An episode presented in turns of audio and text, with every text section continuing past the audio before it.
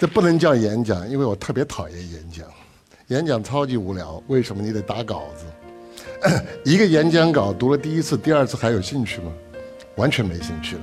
我只能说，今天我比你们大家年长很多。其实，如果说我今天有机会能帮助大家一点，就把我脑袋里边、记忆里边、身体里边所有的激情也好、青春也好、回忆也好，能跟大家做一个分享。然后我就会超级满足。那我用了一个标题，我把青春作为动词了，然后我把浪漫也作为动词，不是形容词。呃，那我后面有几张照片跟大家解释一下，那很快大家就明白我是一个什么样的人。这张照片是一九九八年我在中国海军的第一艘最现代化的测量舰上，去了第一次去了西沙和南沙。我穿的 T 恤衫是西点军校的，因为我去过西点军校。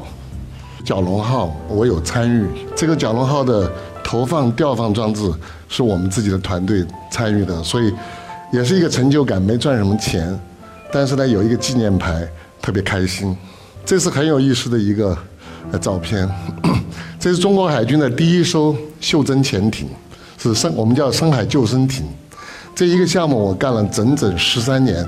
赔了个底儿掉，不但一分钱没赚，我赔了可能好几百万。这个项目我是从一九九六年干到两千零九年，所以这张照片是我跟北海舰队所有的官兵在海上漂了二十五天，成功的让这一艘艇服役了，在英国定造的。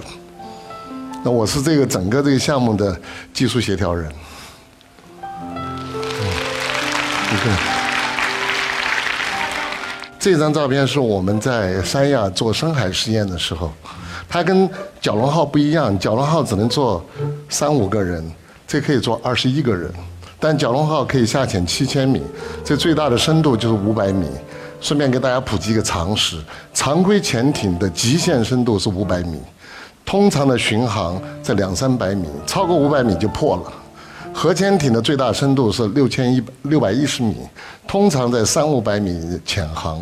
这是零二年我在海上就打了这个黑匣子，搜索这个黑黑匣子，三天时间，呃，我们收到了这两个黑匣子，就是武器空难的北方航空的一百二十八个乘客失去了生命。啊，这是我们做地球勘探调查的时候，地球下面有很多物理。那这一款呢，是我特别喜欢那个遥控直升机和无人自主的小直升机，叫小蜻蜓。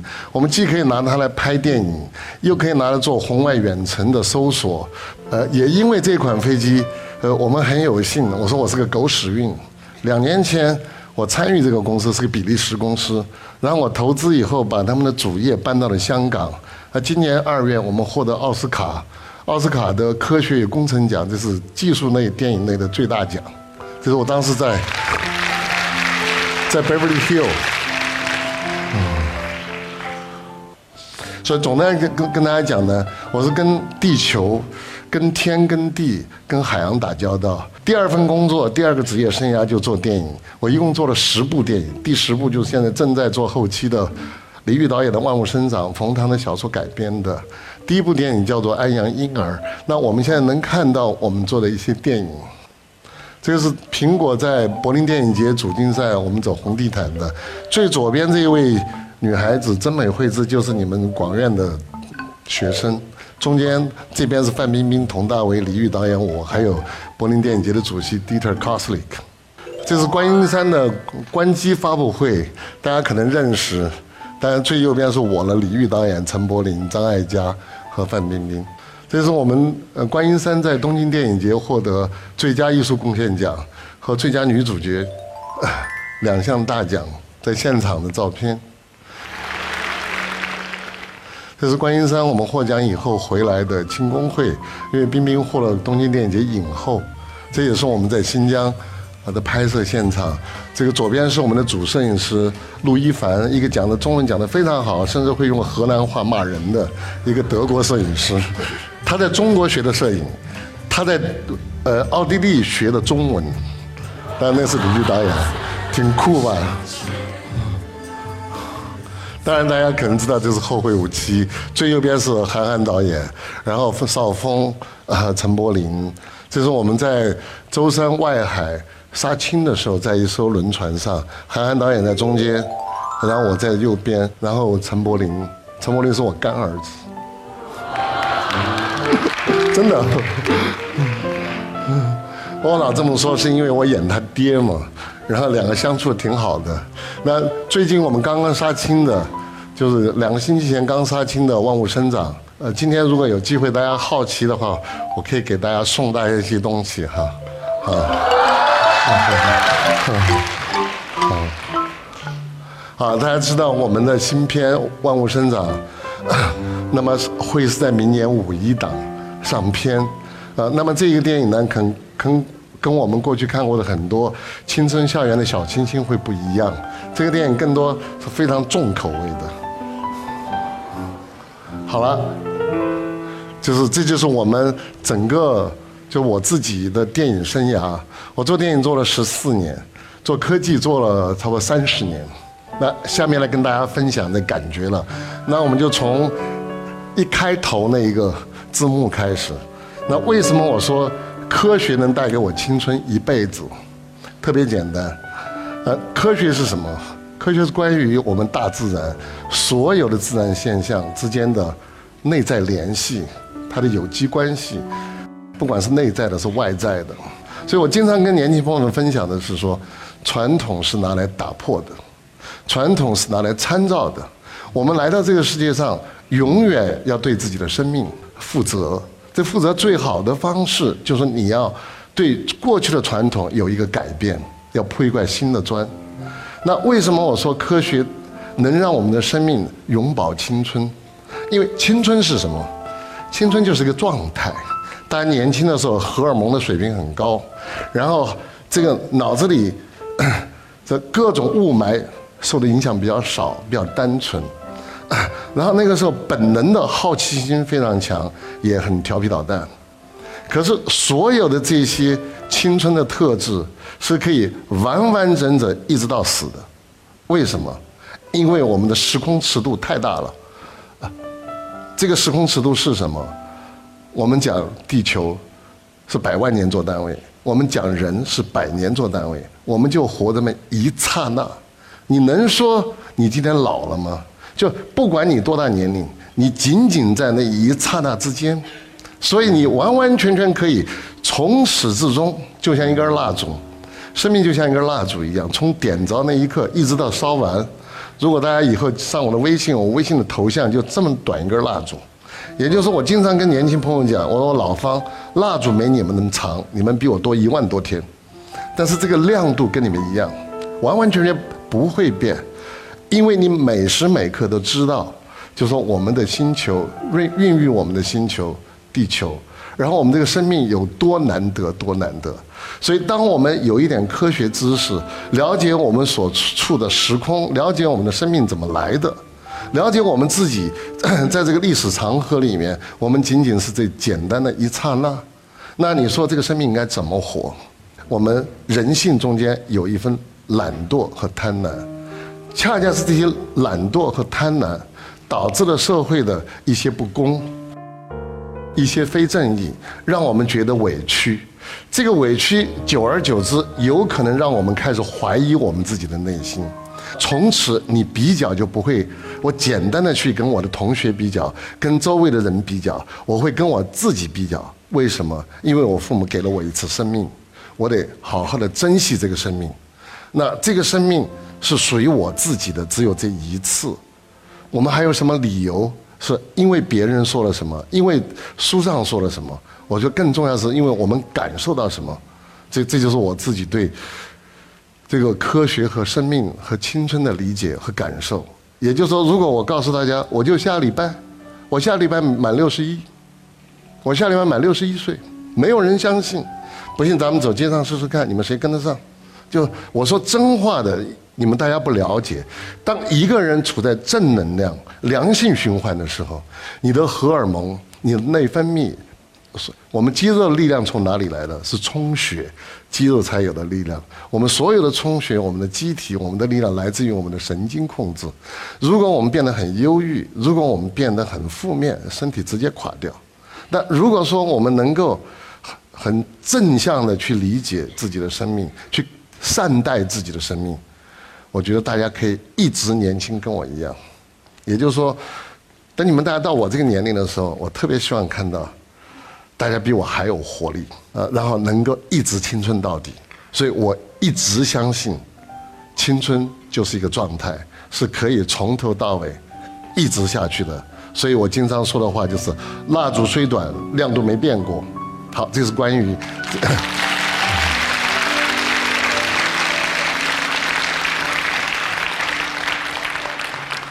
刚才我们聊到了关于我们自己的生命，那下面我跟大家聊聊电影。小的时候，自己很喜欢摄影，平面摄影，自己做暗房，自己做放大机，喜欢构图。其实主要是说，你你很喜欢记录这个世界，记录你身边的一切。我们在座很多是广院的传媒的同学，那你们刚好就在这样一个行业里面，呃，见识、见证、记录我们经历的生活和时代。就电影这个产业对我来讲。我一一旦粘上去以后，我走不掉了。所以后来我告诉很多后来来参与电影的，我都告诉他们：你们要小心，这电影是个毒品，你粘掉就你粘上就扯不掉。电影太上瘾了。那么它的魅力在哪里呢？它永远不是一个重复的工作。我相信大家不喜欢做这个枯燥的重复工作，一旦反复一样的工作，很容易失去。兴趣和爱好，但电影恰恰是关于人，关于我们人在不同的时空里面的情绪、情感和人物的关系。所以在电影这个产业里面，那，那我突然会觉得，在这么多年来，一天都没有浪费过。因为你们想想看，我们从一个创意，到一个故事梗概，到一个故事大纲，到一个分场剧本，到分镜。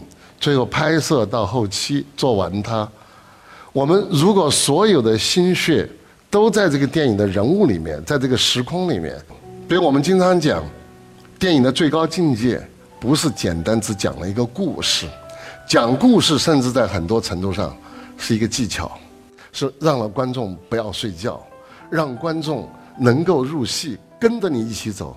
电影做到最高境界，就跟我们音乐会一样。观众完完全全忘掉了自己，他进入了人物，他自己又活了一次，跟这个人物在一起。所以电影是一个非常非常有魅力的，既丰富了你自己的生活，又丰富了他人的生活。而且等我死了一百年，这些电影还在那儿，是你我们每一个人和我们的朋友们一座一座的纪念碑，一个一个的墓志铭。就我们都离开这个世界了。如果我们的电影是好电影，是优秀的电影，它还留在那边，是我们来到这个世界上曾经有过的记录。好，那我很多经常最近很多网友来问我，说我一无所有，我也没学过电影，那我怎么进入这个电影呢？这就是我经常跟年轻人朋友们分享的。呃，因为前段时间很多网友到网上到微博上来跟我探讨，其实我就是。呃，经常忠告大家，建议大家，我们对任何一件事情如果有兴趣、有爱好，我们怎么样把自己的爱好和兴趣融入到我们的职业里面，最后变得可以生存。就像我们踢足球，如果足球我们特别热爱，慢慢就能踢好，也可能有一天我们就踢到俱乐部队去了，就能养活自己了。那我们做任何专业也是这样。你看一个剧组有多少环节？我跟很多朋友讲，如果你什么专业都没有，生活制片你可以进入吗？因为生活制片是关于吃喝拉撒，那总是可以进入的。你进入生活制片或者外联制片，呃，那你就会看到整个剧组是是怎么运作的。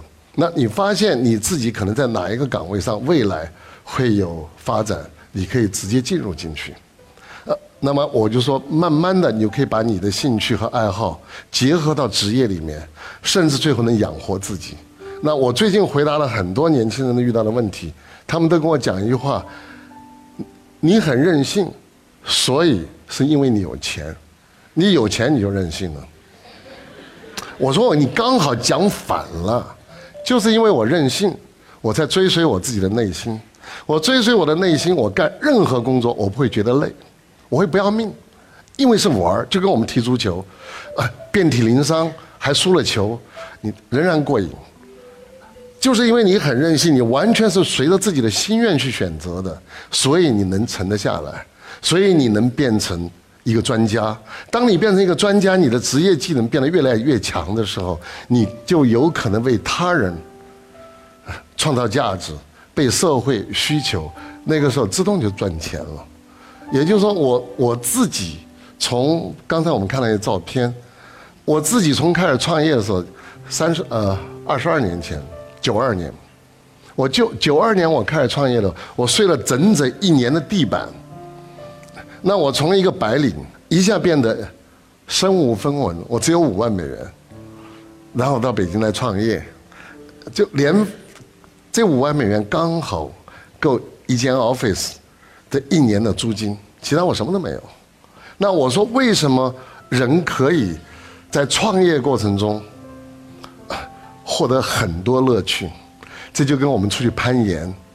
如果说我们出去爬山攀岩，是给你修好了一个缆车路、一个盘山路，你觉得超级无聊；也可能刚好是你自己寻找的经济重生的悬崖峭壁的，你你登上了这个山峰，你才会有真正的创业的感受和乐趣，一生都不会忘的。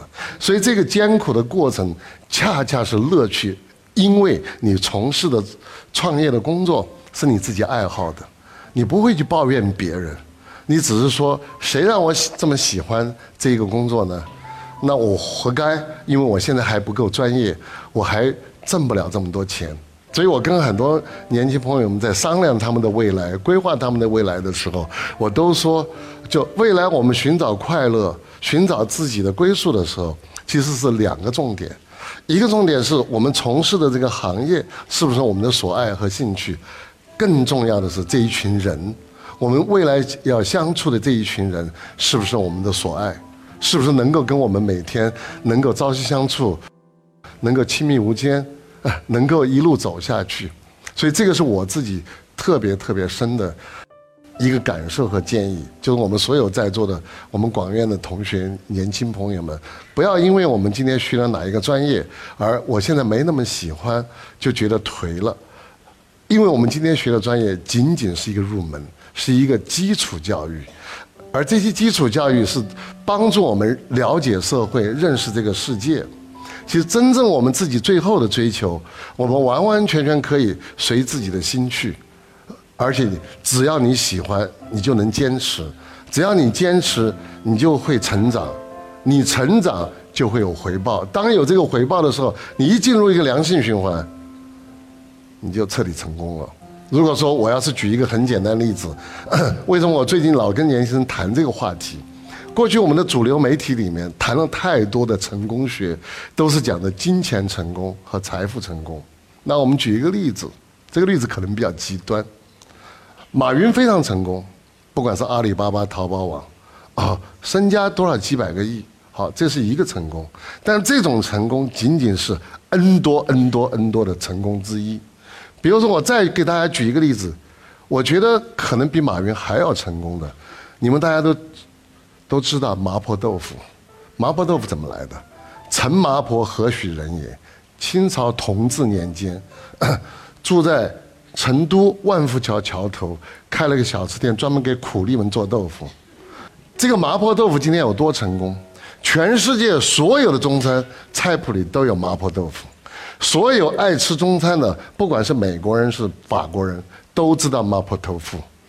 OK，你们说它不成功吗？快两百年了，流芳百世。好，那其实我们可以看到什么呢？就我们自己的成功是可以多种多样。多姿多彩的。如果我们这个社会里面，我们大家都是一门心思只做一件事情，这个社会变得超级无聊。所以我就说，我们在座所有的年轻人，你们未来的，包括我对创业的看法，我说什么是创业？这个创业不是说我去干一个企业才叫创业。比如我们在座有学摄影的，好，我们可能一上来没有机会做一个电影的主摄影，我可能扛一个五 D，我现在买不起大的机器，也租不起，我名不见经传，我可能拿一五 D 就出去开始练手，然后我的我对镜头，我我对呃机位，我对我的运动轨迹变得越来越熟悉，慢慢的，当你能够成功的变成一个电影的专业摄影师的时候，其实这就是你的事业。所以创业它不是简单的光是企业才叫创业，是这我们每一个人在我们人生道路未来上是我们自己的事业。我们的事业怎么去定义它呢？就我们热爱，我们喜欢，最后我们还能养活自己。所以我觉得这个成功。其实是完完全全是可以各式各样的，而不是说千篇一律的。我们都去开一个网站，嗯，开一个商店，开一个饭馆，开一个公司，赚多少钱？就就跟我上次在那个《青年中国说》里面碰到北大这个法律系毕业的法学硕士，叫马天一，我特喜欢他，开了个米粉店。我我超喜欢这个年轻人，为什么？他完全是跟随自己的心愿去选择的，所以我觉得我们但凡按照我们自己的心愿去选择，就像我后来选择的电影一样，我前面选择了科学和技术，后面选择了电影，这都是我自己的所爱。我但凡不喜欢，我一天都干不下去，因为我已经不需要为生存去干它。当然，您大家也会讲，那你有没有干过很多？你自己不喜欢，你不得不干的事情，我我一样干过，啊，当然大家也会问我说，你当初身无分文的时候，你怎么敢放弃？我我恰恰说，就是因为我身无分文，我才敢放弃，因为我没什么好放弃的，我本来穷光蛋，我有什么好，我有什么好不去放弃的？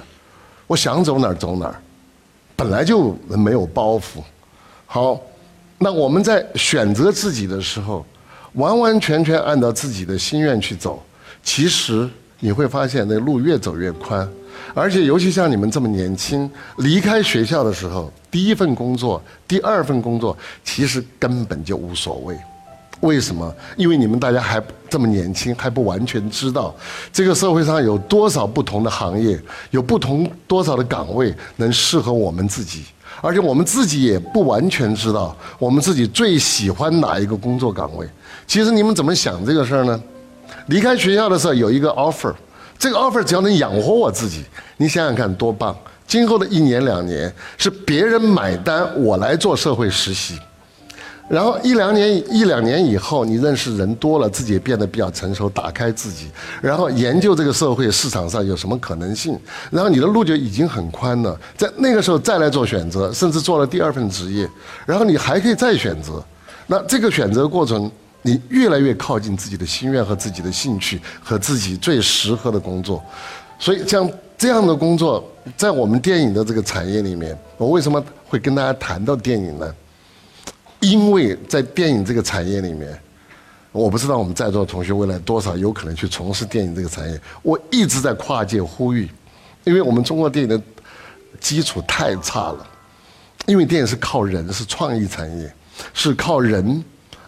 做的内容，但中国电影从零六零五年以前基本上是没有产业的，因为这个市场是过去的七八年才突然起来的，所以我们的专业团队里面缺大量的人才，所以我永远鼓励大家在座的，电影是一个非常浪漫的行业和产业。如果说我们未来我们的同学们有机会，嗯，进入电影这个产业里面，呃，你们一定会同意我这个话。电影太好玩了，虽然很辛苦，但确实太好玩了。希望我的一些经验、一些看法，在我们未来的职业选择、我们的生活选择上，对大家有借鉴和参考的作用。谢谢你们大家。